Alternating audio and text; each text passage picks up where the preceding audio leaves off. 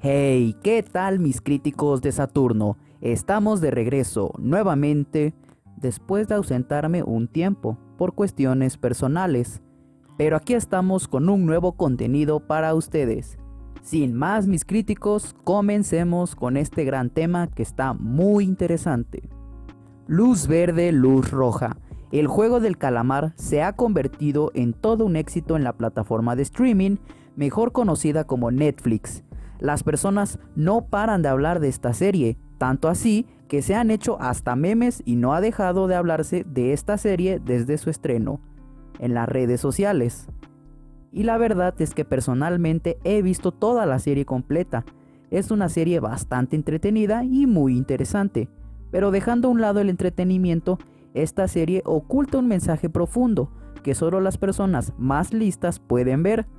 El día de hoy analizaremos y descubriremos ese mensaje oculto detrás de la serie El juego del calamar. Todo comienza cuando un grupo de personas deciden convertirse en jugadores de unos juegos de supervivencia que tienen como premio la cantidad de 40 millones de dólares. Entre los jugadores se encuentra el protagonista Lee Yun-yue, o mejor conocido como jugador número 456 todos los jugadores llegan a estos juegos por tener deudas enormes y al no poder pagarlas recurren como última idea desesperada a participar en estos juegos. Los juegos consisten en una serie de retos a muerte para entretener a los hombres poderosos, que son los espectadores dentro de esta serie, y los jugadores pasan a ser solo números. Esto por supuesto es una parodia hacia la realidad y las personas con monos rojos que salen son los que mantienen el orden y el control dentro de la serie. Pero por encima de estas personas hay otra aún más arriba, lo que sería el jefe. Pero eso no es todo, ya que por encima del jefe está un grupo de personas aún más poderoso, los VIP. Esto es una especie de pirámide de poder donde los jugadores están en lo más bajo de esta pirámide. Estos jugadores están siendo manipulados por el dinero y de todas formas deciden jugar, ya que saben que si vuelven a su vida cotidiana, se enfrentarán a sus problemas como las enormes deudas impagables que tienen cada uno de ellos, por lo que deciden arriesgar su vida con tal de no volver a su antigua vida miserable. Por supuesto que esta serie tan popular es una crítica hacia el capitalismo, o al menos eso argumenta la mayoría. Pero personalmente yo le encontré otro significado más que ser una burla al capitalismo. Te lo explico.